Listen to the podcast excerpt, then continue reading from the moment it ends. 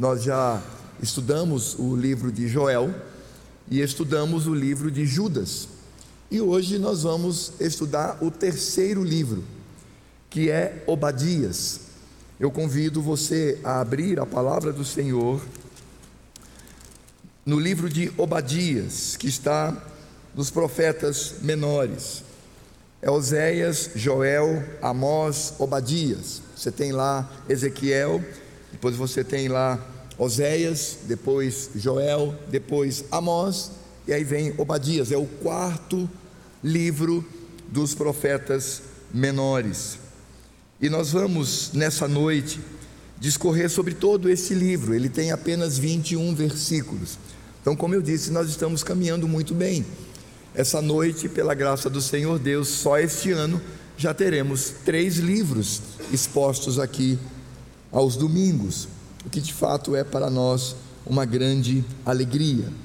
E nós vamos fazer a leitura, obviamente, no decorrer da exposição, porque Obadias ele é um livro que está dividido em duas partes, isso é muito claro. Do verso 1 ao verso 14, ele traz aqui palavras imprecatórias, ele traz aqui sobre o juízo de Deus sobre Edom. E do 15 até o 21, ele vai falar sobre a restauração do seu povo e ele vai falar inclusive do dia do Senhor, no que diz respeito à escatologia, no que diz respeito àquele dia em que o Senhor há de julgar a tudo e a todos. É importante nós termos algumas informações acerca deste livro e do próprio autor. O nome Obadias, algumas pessoas discutem se de fato esse era o nome de nascimento ou se este era um título que ele trouxe para si mesmo porque o nome Obadias no hebraico significa literalmente servo de Javé, servo do Senhor. Então, quando ele diz aqui no verso 1, visão do servo de Javé, assim diz Javé. Mas muitos comentaristas dizem que esse nome Obadias, não obstante o fato de ter um significado tão preciso, tão ah, ah, claro quanto a servo de Javé, de fato era também um nome. Os pais colocavam esse nome em seus filhos. Então alguns acreditam que se trata mesmo do nome do profeta, ele se chamava Obadias, ou também Abidias, é o mesmo nome, é a mesma só com pequenas variações, temos o nome desse profeta. Não há nenhuma informação sobre ele. Ele inclusive é extremamente econômico ele já começa dizendo visão de Oséias, ponto. E já começa dizendo assim, diz o Senhor. Não diz de quem é filho, nem a época em que escreveu, o contexto em que estava, porém, pela leitura do livro, pelo contexto do livro, nós podemos dizer, sem medo de errar, que Obadias, ele era contemporâneo de três profetas: o profeta Ezequiel, o profeta Jeremias e o profeta Daniel, na sua mocidade, no início da sua vida, da sua carreira na Babilônia. Porque Obadias ele está escrevendo após a invasão da Babilônia em Judá. A invasão da Babilônia, ele então assiste a todo aquele cenário e, inspirado pelo Senhor, ele então escreve este livro. Então não há nenhuma dúvida de que Obadias ele se situa entre esses outros profetas, Jeremias, Ezequiel e Daniel. Como nós vimos, é o menor livro do Velho Testamento, apenas 21 versos, e ele traz aqui basicamente uma profecia contra Edom no seu início, e depois ele estende essas, essa profecia a todas as nações do mundo, falando sobre a redenção do povo de Deus. Ele também fala aqui, como nós vimos no profeta Joel, ele fala também aqui do dia do Senhor, também do ponto de vista transcendente, do ponto de vista da eternidade. Os irmãos se lembram que Joel faz a mesma coisa. Joel ele fala da invasão dos gafanhotos, depois ele fala de uma invasão que viria sobre o povo, e aí então ele fala sobre o dia do Senhor, e ele fala inclusive sobre os últimos dias e o culminar desses últimos dias no tribunal de Cristo. Obadias ele segue a mesma linha, porém de maneira bem mais reduzida, mais sintética. Todavia, Obadias ele pode ser lido em paralelo, principalmente com Ezequiel. Porções aqui do seu livro, nós podemos encontrar as mesmas porções, não com as mesmas palavras, mas podemos encontrar a mesma ideia em Ezequiel e algumas porções também são encontradas em Jeremias porque ambos estão falando ali sobre a, a atuação do Senhor Deus. Ele também tem um paralelo com Amós. Recentemente, o presbítero Joaquim fez uma exposição da primeira parte do livro de Amós, mostrando a ira de Deus e o juízo de Deus sobre as nações, incluindo Edom. E por isso, quem esteve naquela aula hoje já tem a mente mais ou menos é, aclarada sobre Edom, sobre a sua localização e o que ele fez. Então, Obadias também, de certa forma, traz um paralelo não apenas com Joel, mas também com Amós, naquilo que diz respeito à profecia contra as nações que se levantaram contra Judá. E aqui Obadias ele está olhando para Judá no sul. Ele não olha para Israel, Israel já havia deixado praticamente de existir como nação, ele está apenas olhando para Judá, e Judá então passa a ser o foco, porque ali nós temos o povo de Deus e é de onde viria o Messias, viria o Redentor. E o que ele está falando aqui é de uma briga, ele está falando aqui de uma batalha entre duas nações, Edom e Judá. Agora, é importante nós entendermos que essa luta entre Edom e Judá, ou Israel, então nós vamos utilizar a expressão Israel não para o norte, que já havia sido invadido pelos assírios, mas para Judá, como descendente de Jacó, nós vamos encontrar sempre um grande, uma grande tensão entre Edom e Israel, que no caso aqui é Judá. E isso começa com os seus pais fundadores. O pai fundador de Judá é Israel. Ora, obviamente, estou falando de Jacó. E o pai fundador de Edom é Esaú, irmão de Jacó. E a Escritura Sagrada nos diz que esses dois, eles viviam o tempo todo se estranhando. E a palavra de Deus, inclusive, diz que isso acontecia no ventre de sua mãe. Então, essa é uma briga que vem desde o ventre. E o que nós encontramos de fato é uma grande tensão e a indignação de Esaú contra Jacó. Porque Jacó, ele primeiro compra a primogenitura do seu irmão.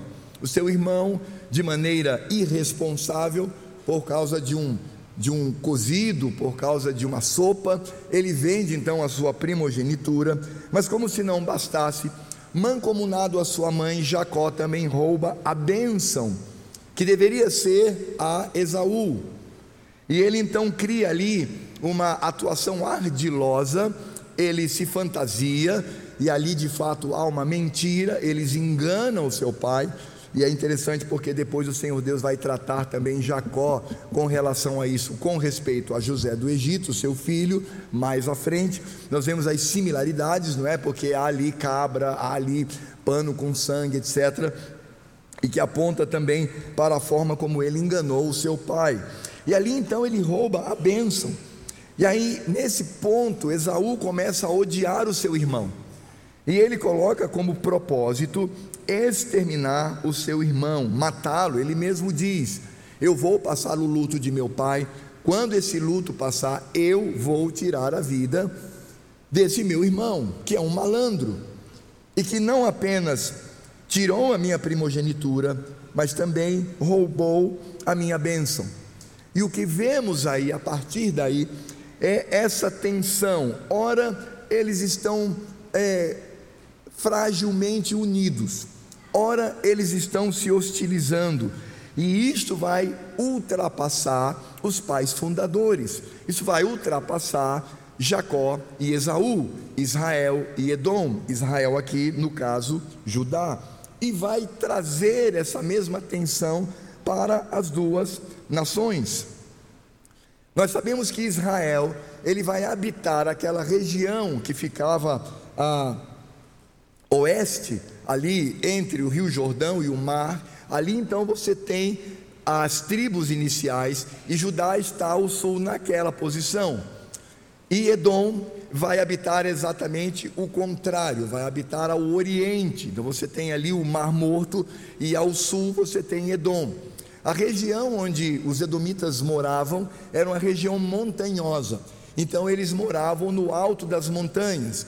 Isso me faz lembrar os Highlanders, né, na Escócia, quando também eles tinham, você tinha os habitantes que estavam ali é, perto do mar, e você tinha os habitantes que estavam nas montanhas, que moravam no alto das montanhas. Assim eram os edomitas.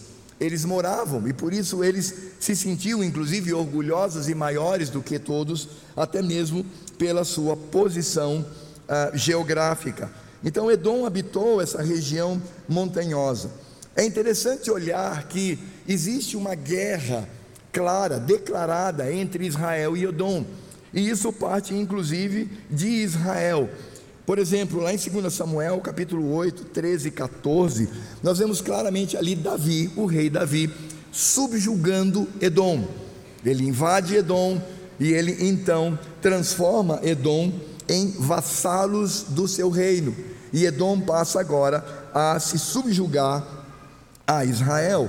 Salomão, ele vai, é, de alguma maneira, continuar esse domínio e ele também vai explorar aquela região. Só que no caso de Salomão, como nós podemos ver na Escritura Sagrada, os edomitas se rebelam contra ele. Há uma rebelião contra Salomão, mas Salomão ainda continua mantendo o seu tacão e Edom então continua, é, em, certas, em certo sentido, servo do seu irmão porque eram irmãos. Nós estamos falando aqui de Jacó e de Esaú. E isso então se estende por muitos anos, até que no reinado de Jeorão, o enfraquecimento ali de Israel faz com que Edom ele crie uma revolução e ele rompa de vez e deixe de ser vassalo do povo de Deus. E eles inclusive instituem um rei para si. Eles não tinham rei. Eles eram apenas um povo que dependia do reinado de Israel, mas agora ele institui um rei para si. E o convívio entre esses dois povos sempre oscilava entre acordos de paz, mas também tensão em termos de relações internacionais. Ou seja, sempre eles estavam vivendo um problema. E vejam, volto a dizer, eram irmãos, seus pais fundadores, Jacó e Esaú. E aí nós temos a invasão da Babilônia, quando esse reino poderoso primeiro transforma Edom em seu vassalo.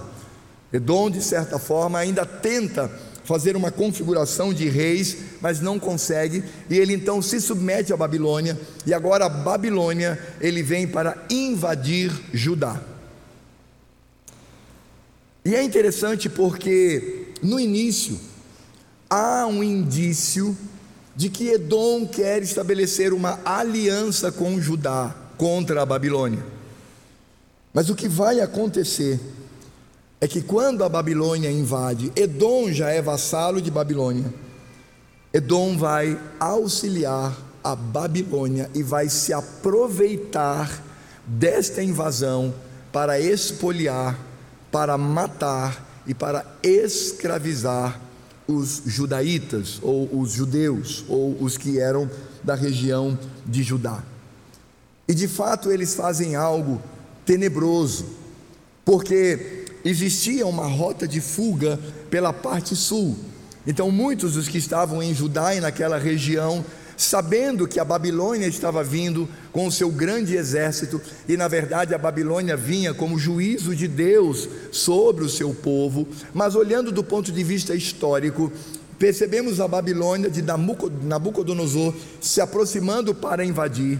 Muitos tentam fugir pela parte sul, então eles saem ao sul de Judá e eles vão dar a volta no Mar Morto. Mas o que acontece? Edom arma ali uma emboscada e ele passa a matar e a escravizar os judeus que já estavam fracos, debilitados, esfomeados, enfraquecidos, não tinham como lutar, e Edom então se aproveita disto. E não apenas isto, mas Edom também, ele invade uma parte mais ao sul de Judá e começa a espoliar, a roubar, a saquear aquelas pessoas com extrema crueldade. Era como se ele estivesse se vingando, desde o momento em que Isaac disse que Jacó iria prevalecer sobre Esaú. Desde que o patriarca disse: Esaú, você vai servir ao seu irmão. O que nós vemos na história é simplesmente a manifestação da bênção concedida a ambos. Mas Edom nunca se conformou com isto. Os descendentes de Esaú nunca se conformaram com isto. E a impressão que nós temos é que na invasão da Babilônia, agora Judá, o que havia restado de Israel, lembre-se, o reino do norte não se contava mais, tinha apenas o reino do sul, ali uma pequena porção. Então, esse reino, já pequenino, ele agora é esmagado pela Babilônia, ele é escravizado. Inclusive, se, ah, se nós olharmos para as reclamações de Esdras, por exemplo, vamos descobrir que quem queimou o templo em Jerusalém não foram os babilônios, foram os edomitas. Eles queimaram o templo como um ato de vingança, como um ato de retaliação. E é exatamente por isso que Obadias, levantado por Deus, se levanta para trazer juízo sobre aquele povo. Por isso, nós leremos a primeira parte desse livro, que vai do verso 1 até o verso 14, de posse das informações que eu trouxe. Preste atenção na linguagem que nós encontramos aqui. Visão de Obadias. Assim diz o Senhor Deus a respeito de Edom. Temos ouvido as novas do Senhor e às nações foi enviado um mensageiro que disse: Levantai-vos e levantemo-nos contra Edom para a guerra. Eis que te fiz pequeno entre as nações, tu és muito desprezado. A soberba do teu coração te enganou, ó tu que habitas nas fendas das rochas, na tua alta morada, ou seja, as montanhas, e dizes no teu coração: Quem me deitará por terra? Se te remontares como águia, e puseres o teu ninho entre as estrelas, de lá te derribarei, diz o Senhor. Se viessem a ti ladrões ou roubadores de noite, como estás destruído, não furtariam só o que lhes bastasse? Se a ti viessem os vindimadores, não deixariam pelo menos alguns cachos? Como foram rebuscados os bens de Esaú, como foram esquadrinhados os teus tesouros escondidos. Todos os teus aliados se levantam para fora dos teus limites, te levaram para fora dos teus limites. Os que gozam da tua paz te enganaram, prevaleceram contra ti. Os que comem o teu pão puseram armadilhas para os teus pés. Não há em Edom entendimento. Não acontecerá naquele dia, diz o Senhor, que farei perecer os sábios de Edom e o entendimento do monte de Esaú, os teus valentes, ó Temã, estarão atemorizados, para que do monte de Esaú seja cada um exterminado pela matança. Por causa da violência feita a teu irmão Jacó, cobrir-te-á a vergonha e serás exterminado para sempre.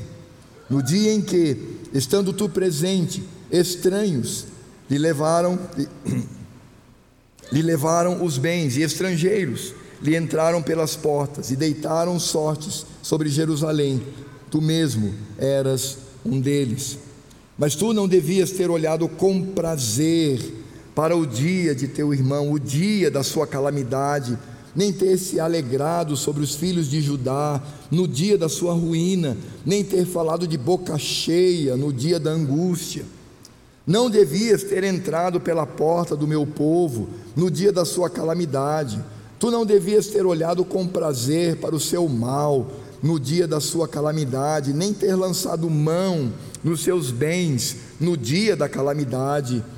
Não devias ter parado nas encruzilhadas para exterminares os que escapassem, nem ter entregado os que lhe restassem no dia da angústia. Amados, o que nós encontramos aqui é de fato o oráculo do Senhor contra Edom, contra essa nação, por aquilo que ela fez contra o povo do Senhor. Deus não está falando aqui do seu povo, da sua igreja, ele está falando de um povo ímpio, ele está falando daqueles que usam de impiedade.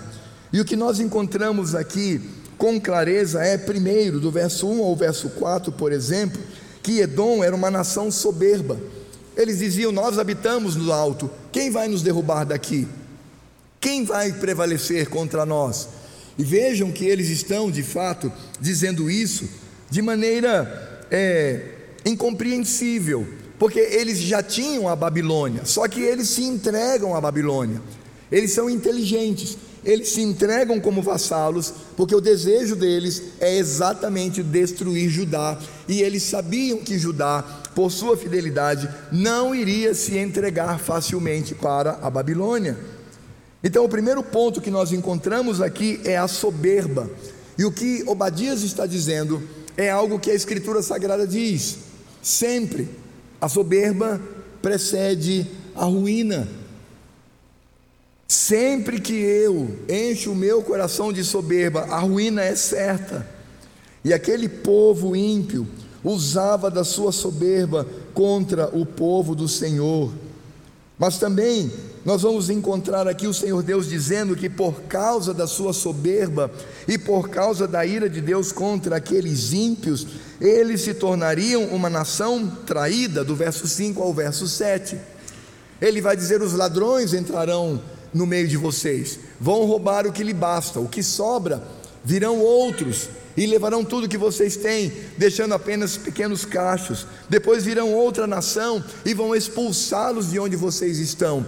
Em outras palavras, é como se o Senhor Deus dissesse: eles vão derrubá-los das montanhas onde vocês moram. Não adianta, se vocês fizerem como uma águia é, celeste, um ninho nas estrelas, não importa onde vocês estiverem, o Senhor Deus vai à caça de vocês. E volto a dizer: aqui nós encontramos uma nação ímpia. E por isso, quando o Senhor fala da soberba, e fala de fato que aquela nação, por viver na impiedade, por ser mundana, por não se é, encurvar diante do Senhor, ela seria traída e ela também seria uma nação castigada.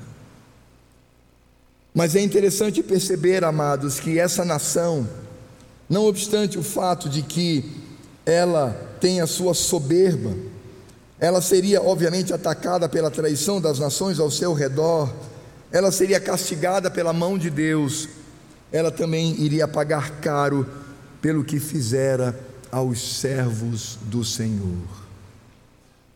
Ora, como compreender as palavras do profeta a partir do verso 12? Mas tu não devias ter olhado com prazer para o dia de teu irmão, o dia da sua calamidade, nem ter se alegrado sobre os filhos de Judá no dia de sua ruína, nem ter falado de boca cheia no dia da angústia. O que o Senhor Deus está mostrando aqui é que Edom caçoava do povo de Deus, Edom caçoava dos servos do Senhor, com a boca cheia dizia: Bem feito, agora vocês estão pagando por tantos séculos, tentando nos subjugar. Obviamente, Edom não temia o Senhor, não eram crentes, não conheciam a Escritura Sagrada, não entendiam que o que acontecia a eles como nação era a soberania do Senhor Deus vindo das palavras do patriarca sobre Jacó e Esaú. Mas não, eles simplesmente queriam a vingança. Verso 13: Não devias ter entrado pela porta do meu povo no dia da sua calamidade, Tu não devias ter olhado com prazer para o seu mal no dia da sua calamidade, nem ter lançado mão nos seus bens no dia da sua calamidade. Aproveitaram esse momento de fraqueza, entraram nos territórios do povo de Deus, dos servos do Senhor, dos servos de Javé e espoliaram, roubaram com extrema crueldade.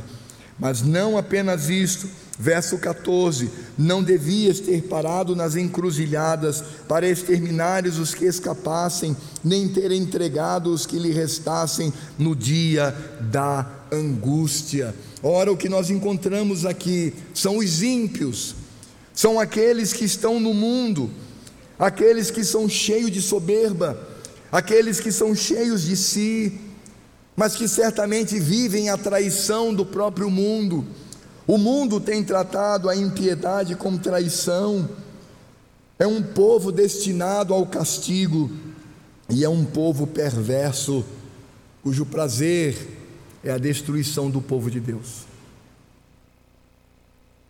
Meus irmãos, como é que nós podemos de imediato olhar para Edom e aplicar isso para a igreja? Isso é muito simples. Nós hoje vivemos uma sociedade que é chamada de sociedade ocidental.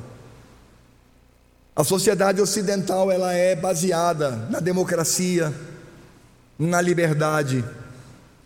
Ela é baseada no direito que cada um tem perante a lei, onde todos são iguais, todos são semelhantes debaixo da mesma lei. Isso é um processo que aplica e que traz a justiça de Deus. Mas esse mesmo povo ímpio, que ainda desfruta das benesses que vieram dos valores do Evangelho, hoje querem destruir esses valores, hoje perseguem a igreja com acuidade Esta semana, participando de um grupo de professores, e quando falavam da saída do deputado federal Deltan Dallagnol, não sei se isso é verdade, mas disseram que quem vai substituí-lo é um pastor. Meus irmãos, vocês precisam ver a indignação daquelas pessoas pelo simples fato de um pastor assumir como deputado federal. Isso é a perseguição. É dessa maneira que perseguem. E de fato o mundo tem perseguido o povo de Deus. O mundo tem nos chamado de mentirosos quando nós cremos que a palavra de Deus é a revelação única e verdadeira. Tem perseguido aos nossos evangelistas, aos nossos missionários que têm saído de seus lugares para pregar o Evangelho e nitidamente se percebe, até mesmo em nações que ainda trazem um pouco desta democracia, em certa medida, impondo limites. Não impõe limite para a ONG, não impõe limite para antropólogo, não impõe limite para ninguém, mas se é missionário de Cristo, esse vai ter que enfrentar problemas. O que nós temos, amados, é um povo que é devedor a nós, porque se ainda desfrutam da liberdade, é porque esses princípios nasceram da semente do Evangelho. Mas esses não têm gratidão, apenas ataques, cujo desejo é destruir a igreja de Cristo destruir os seus valores, nos perseguir e acabar conosco. Eu me lembro que quando fazia o doutorado, eu descobri algo assim fantástico. Eu descobri que a antropologia hoje, ela é não só filha, mas é devedora dos missionários. Os primeiros trabalhos etnográficos, se assim podemos chamar, vieram da pena dos missionários. E não só com respeito ao conhecimento das culturas, mas também na grafia das línguas e na tradução para textos, tornando essas sociedades ágrafas em sociedades que conseguem ler,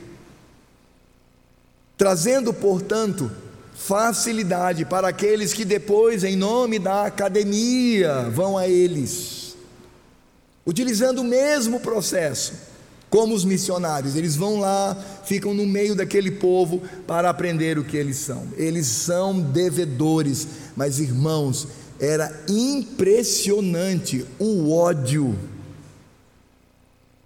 que os alunos do doutorado no Museu Nacional no Rio de Janeiro cultivavam por missionários.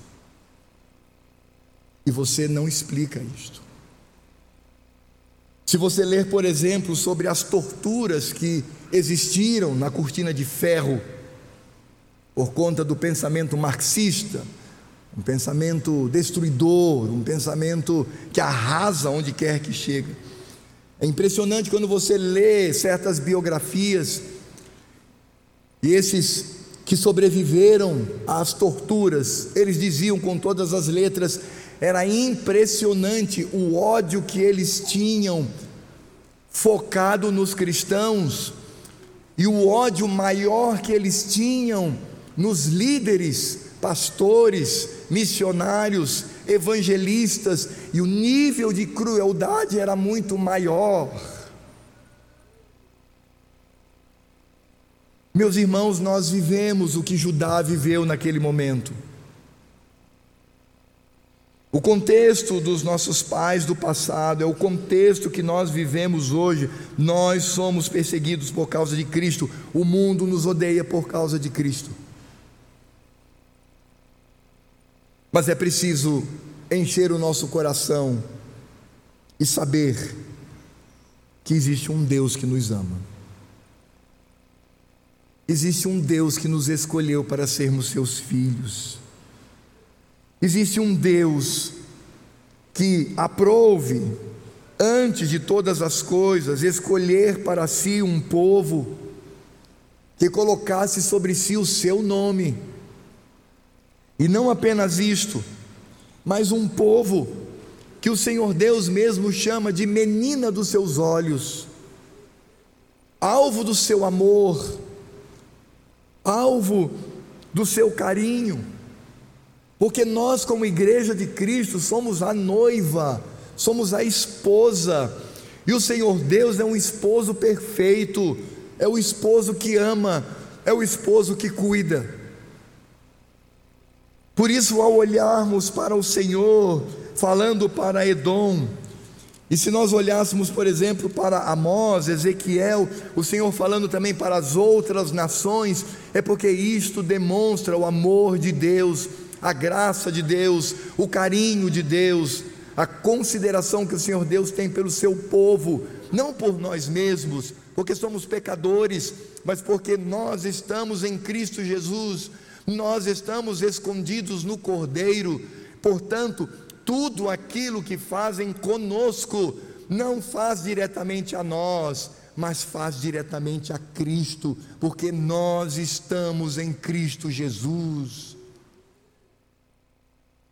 O que Edom fez contra seu irmão não foi diretamente contra aquele povo, mas foi afrontando ao Senhor, afrontando ao Deus Filho, Deus da glória, afrontando aquele que havia separado, e ele mesmo estava trazendo juízo sobre seus filhos para qualificá-los e santificá-los mais ainda. Nós precisamos entender, amados, que em meio a toda a perseguição, e eu volto o olhar aqui para o que Obadias escreve, o que precisamos entender é que quando o povo de Deus é perseguido, por vezes até pode ser é, permitido pelo Senhor para que haja uma purificação no meio do povo, mas saiba disso, o que fazem contra nós fazem contra Deus, porque o que fazem contra nós, fazem contra Cristo em quem estamos escondidos.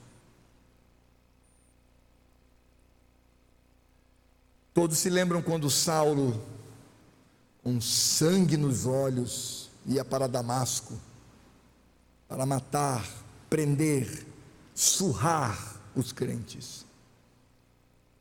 No meio do caminho ele cai por terra e, ouve, e, ouve, e ele ouve uma voz que lhe diz: Saulo, Saulo, por que me persegues? Ah, meus amados, quando nós olhamos para o cuidado do Senhor e a maneira como Ele tem discernimento perfeito do que está acontecendo, o Senhor Deus não é injusto e Ele não nos abandona nunca. O Senhor é aquele que está conosco, é aquele que nos consola com o seu bordão e com o seu cajado, ainda que andemos pelo vale da sombra da morte, ainda que sejamos traídos, perseguidos e espizinhados pelos nossos próprios irmãos, sendo eles ímpios. Está claro aqui, porque Edom sentiu prazer pela desgraça do seu irmão, Edom abusou no momento de desgraça do seu irmão, Edom usou de perversidade no contexto da desgraça do seu irmão, e o que o Senhor Deus traz para eles, pela pessoa de Obadias, é: tu não devias ter feito isto contra os meus pequeninos.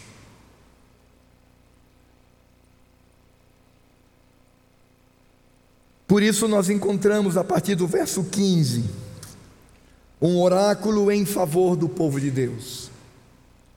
Se até aqui o Senhor Deus está mostrando a condenação dos ímpios, que hão de pagar por aquilo que fazem aos filhos de Deus, aqueles que estão escondidos em Cristo. Nós encontramos também agora Obadias, trazendo o consolo do Senhor sobre o seu povo. A partir do verso 15, ele diz assim: Porque o dia do Senhor está prestes a vir sobre todas as nações. Como tu fizeste, assim se fará contigo. O teu mal feito tornará sobre a tua cabeça porque, como bebestes no meu santo monte, assim beberão de contínuo todas as nações. Beberão, sorverão e sereis como se nunca tivessem sido. Mas no monte Sião haverá livramento, o monte será santo, e os da casa de Jacó possuirão as suas herdades. A casa de Jacó será fogo, e a casa de José chama e a casa de Esaú, restolho. Aqueles incendiarão a este, o consumirão, e ninguém mais restará da casa de Esaú, porque o Senhor o falou. Os de Neguebe possuirão o monte de Esaú, e os da planície aos filisteus. Possuirão também os campos de Efraim e os campos de Samaria, e Benjamim possuirá Gileade. Os cativos do exército dos filhos de Israel possuirão os cananeus até Sarepta, e os cativos de Jerusalém, que estão em Sefarade, possuirão as cidades do sul. Salvadores hão de subir ao monte Sião, para julgarem o monte de Esaú, e o reino será do Senhor. Interessante notar, amados, que Obadias, ele muda aqui o seu tom. Até o verso 14 e no verso 15 ele ainda faz uma transição, porque ele diz o seguinte: Como tu fizeste, assim se fará contra se fará contigo, o teu mal feito tornará sobre a tua cabeça. Ele ainda está se referindo a Edom, mas nós encontramos aqui uma mudança uma transformação de linguagem. Ele não fala mais apenas de Edom, mas ele fala sobre todas as nações. E ele fala sobre todas as nações, porque ele está falando do dia do Senhor. Se nós olharmos para Amós, que é o livro logo que antecede, no capítulo 1 até o capítulo 2, verso 3, vamos encontrar também esse profeta falando sobre o juízo do Senhor sobre todas as nações. Ou seja, Obadias sai daquele contexto terreno, histórico, geográfico, pontual para Edom e destaca Edom porque Edom era irmão de Judá e havia feito todas aquelas aberrações contra o seu próprio irmão, mas ele vai falar também de todas as nações da terra.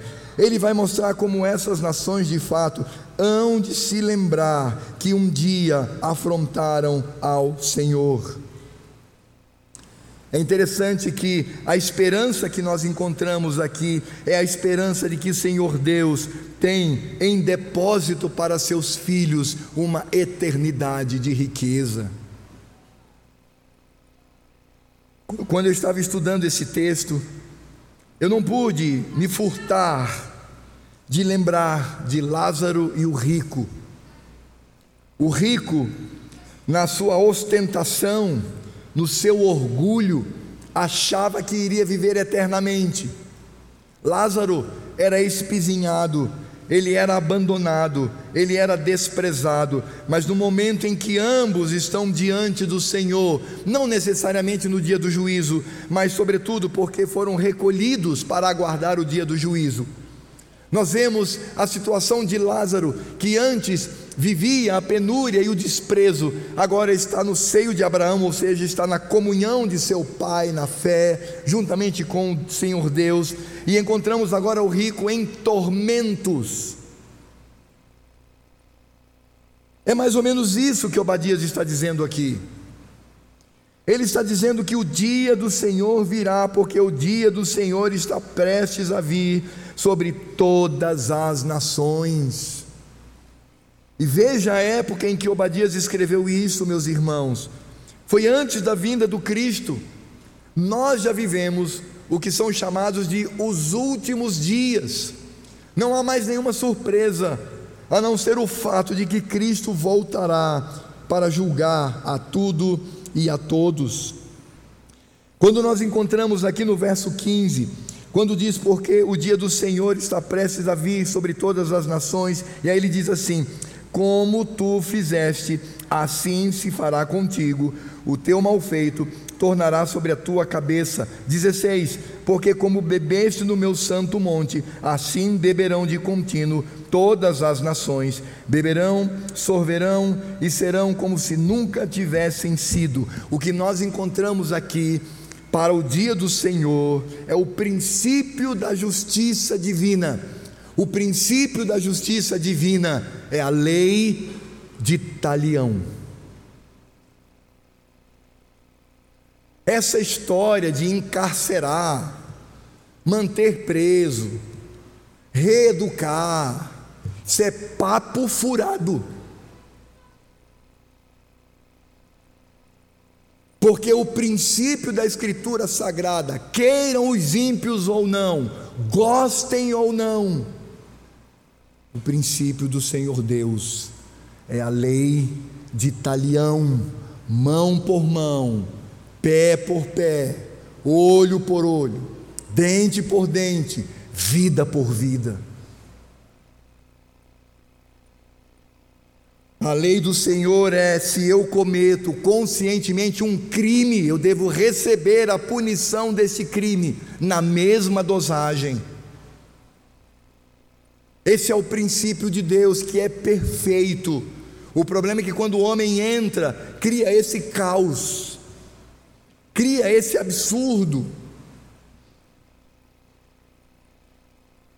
O que nós encontramos aqui, amados, é que o Senhor Deus ele vai aplicar sobre as nações o seu princípio. Deus não vai aprisioná-los, Deus não vai colocá-los num purgatório para que eles ali sofram um pouco e melhorem. Não, isso não é bíblico. Deus disse: assim como vocês fizeram, será feito contra você. Ponto porque somente desta maneira se pacifica, Se alguém covardemente tira a vida de um ente querido, a pacificação vem pela aplicação da lei de talião. Ainda que eu pessoalmente, eu, eu pessoalmente tenha que perdoar, porque há uma diferença entre o meu sentimento e a mão do Estado. O meu sentimento é perdoar, mas eu não tenho como, nem o dever de interferir no que o Estado faz, porque o Estado é a mão vingadora de Deus sobre a sociedade. Por isso, nós podemos e até devemos perdoar os ímpios por aquilo que nos fazem. O Senhor Jesus fez isso, Cristo fez isso na cruz. Pai, perdoa-lhes, porque não sabem o que fazem. Mas isso não os isentará, caso não tenham se rendido a Cristo, não os isentará da justiça de Deus. Meus irmãos, nós vivemos uma época, como sempre houve ao redor do povo de Deus, tão confusa, mas precisamos entender, vejam, a eficácia do padrão de Deus na aplicação da justiça. E veja que no verso 15 e verso 16, quando o Senhor Deus diz às nações: Vocês vão receber na mesma medida, Ele está falando para os ímpios quando ele olha para nós, ele fala do Monte Sião e da salvação do Senhor. Enquanto os ímpios receberão na mesma medida, no verso 17 ele diz: Mas no Monte Sião haverá livramento, o monte será santo, e os da casa de Jacó possuirão as suas herdades. Ah, meus amados, quando nós olhamos para essa promessa do Senhor,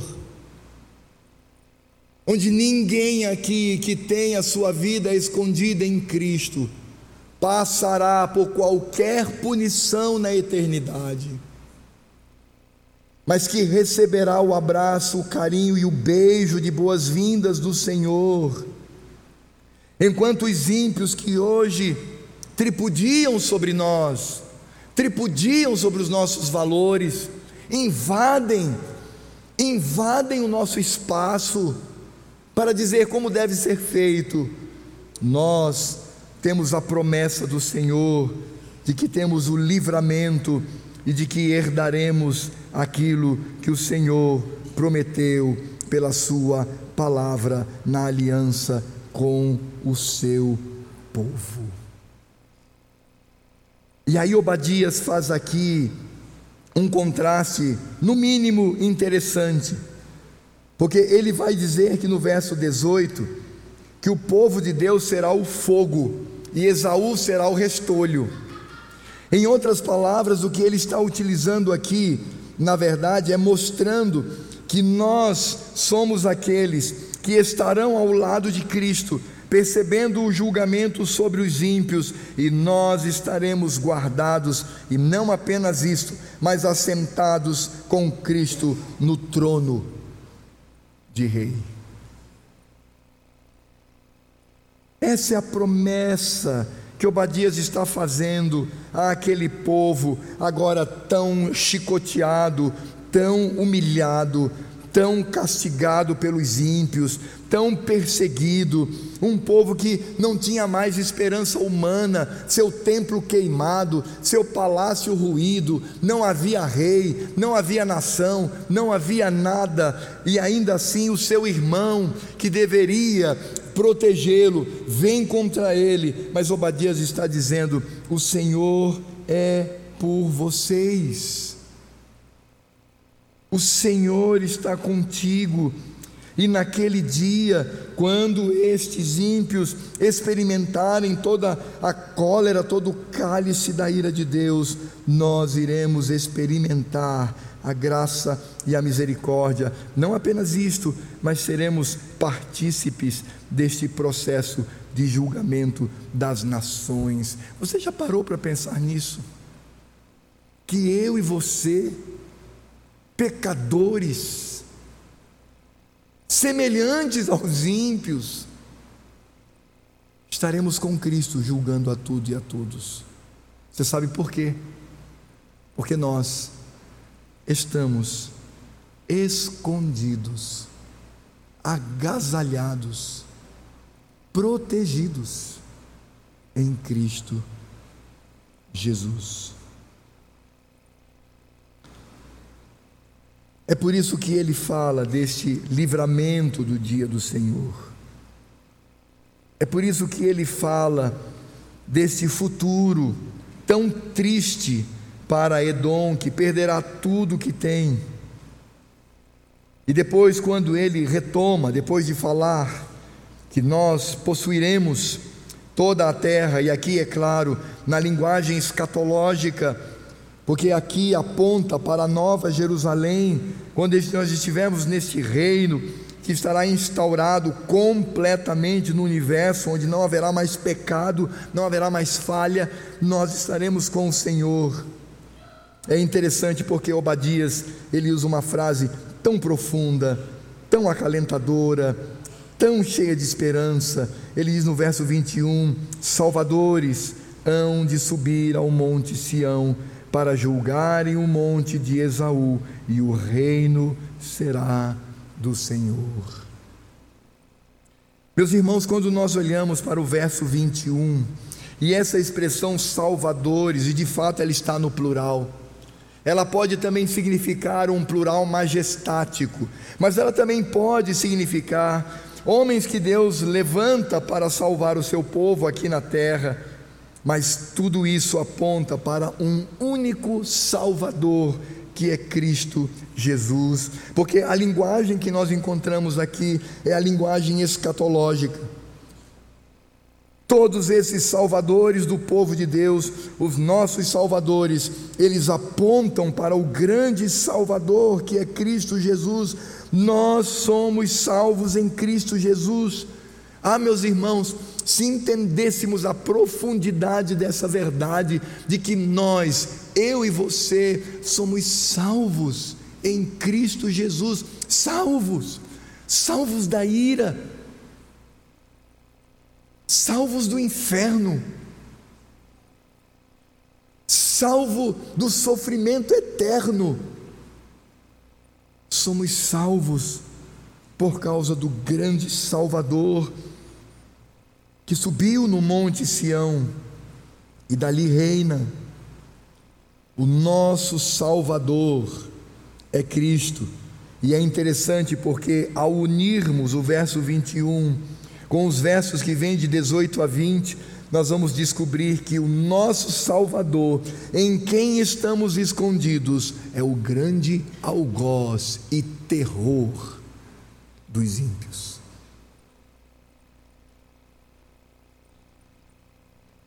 Quando Cristo voltar para nos buscar definitivamente, que dia glorioso, nós correremos ao encontro dEle, sem medo, sem hesitar, porque Ele é o nosso Salvador.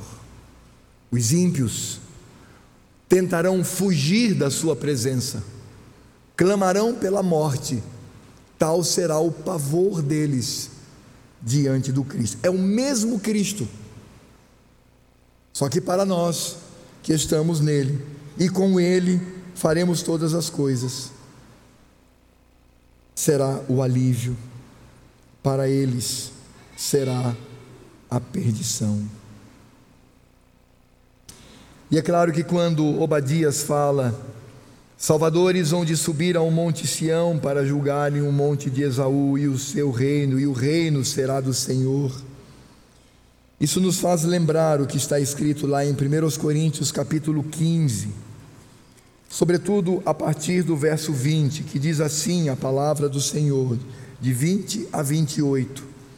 Mas de fato Cristo ressuscitou dentre os mortos, sendo ele as primícias dos que dormem visto que a morte veio por um homem, também por um homem veio a ressurreição dos mortos, porque assim como em Adão todos morrem, assim também todos serão vivificados em Cristo. Aleluia. Cada um, porém, na sua própria ordem. Cristo as primícias, depois os que são de Cristo na sua vinda, e então virá o fim, quando ele entregar o reino ao Deus e Pai, quando houver destruído todo o principado, bem como toda a potestade e poder, quando Edom tiver sido castigado, porque convém que ele reine até que haja posto todos os inimigos debaixo dos pés. O último inimigo a ser destruído é a morte. Porque todas as coisas sujeitou debaixo dos pés. E quando diz que todas as coisas lhe estão sujeitas, certamente exclui aquele que tudo lhe subordinou. Quando, porém, todas as coisas lhe estiverem sujeitas, então o próprio Filho também se sujeitará dentro da função existente na Trindade Santa, se sujeitará àquele que todas as coisas lhe sujeitou, para que Deus seja tudo em todos. Salvadores hão de subir ao monte Sião, o Salvador há de subir ao monte Sião, para julgar o monte de Esaú, para colocar debaixo dos seus pés tudo e todos para exterminar o mal, inclusive a morte, e o reino será de Javé.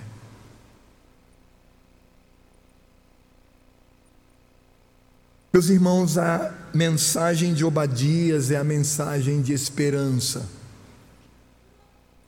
É a mensagem para nós que hoje vivemos dias difíceis.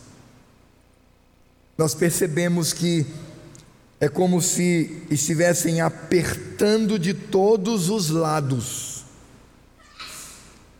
Mas nós temos o Senhor. E como diziam os nossos pais do passado, quem tem Deus ao seu lado tem a esmagadora maioria para a vitória. Quais são os pontos que poderíamos aplicar nessa noite? Primeiro, meus amados, hoje nós somos uma igreja traída por aqueles que obtiveram e ainda obtêm qualidade de vida, um sistema minimamente humano como influência, mas que hoje estes mesmos querem destruir a igreja e os seus valores. Mas isso aconteceu sempre ao longo de toda a história, meus irmãos. Porque Cristo mesmo disse: O mundo vos odeia, não por causa de vocês, mas por causa de mim. Por isto, não fique surpreso, não fique é, abalado com tantas coisas ruins que caem sobre a igreja. Afinal de contas, é, a igreja ela passa por tribulação. Mas é importante lembrar que o Senhor está conosco. O Senhor está contigo. O Senhor está ao seu lado e não permitirá que a sua alma, a sua salvação sejam destruídos, porque foram alcançadas no poder de Cristo Jesus, ainda que os ímpios se aproveitem de um momento de fraqueza, humanamente falando, para tentar nos destruir e destruir aquilo que realizamos para a glória do Senhor. Lembre-se, o Senhor está contigo. Antes de atingi-lo, atingem o peito o coração de Cristo, onde nós estamos escondidos. Irmãos, em segundo lugar, nós precisamos lembrar de algo que por vezes nos esquecemos. Nada ficará impune entre os ímpios diante do reto juiz que a tudo vê. Nada. Toda perseguição, toda grura, toda chibatada, toda ridicularização, tudo isto está na conta e o reto juiz a tudo vê. E ele é de julgar todas as coisas. Lembra você, meu jovem, minha jovem, lá na sala de aula, quando você foi ridicularizado por causa da sua fé? O Senhor tem isso na sua conta. Lembra, homem de Deus, quando você foi perseguido mesmo por causa do Evangelho, o Senhor tem isto na sua conta. Ó oh, mulher de Deus, quando você foi desprezada por causa da sua fé, por causa da sua convicção, por causa dos seus valores, Deus tem isto na sua conta e hão de pagar pelo que fizeram, se não se renderem a Cristo e vierem para o nosso lado. Nada ficará impune diante do reto juiz, que a tudo vê e conhece. Meus amados, eu vou repetir aqui o que disse ao longo do sermão, apenas para didaticamente fortalecer isso no seu coração. Tudo que fazem contra você por causa de Cristo, fazem contra o próprio Cristo, enchendo o cálice da ira dele. Nunca esqueça isto. Você não é alguém que está distante e de alguma maneira tem as, a, sobre o alcance da sua vista a Cristo. Não. Você está debaixo dele. Você está escondido nele. Você está protegido por ele. E isso não muda, porque o Senhor Deus é fiel. E é importante nós lembrarmos que um dia estaremos com Cristo por toda a eternidade e reinaremos com Ele.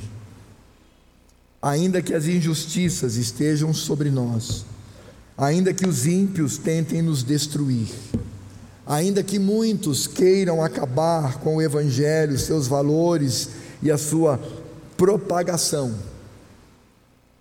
um dia estaremos livres de tudo isto e estaremos para sempre com Cristo Jesus.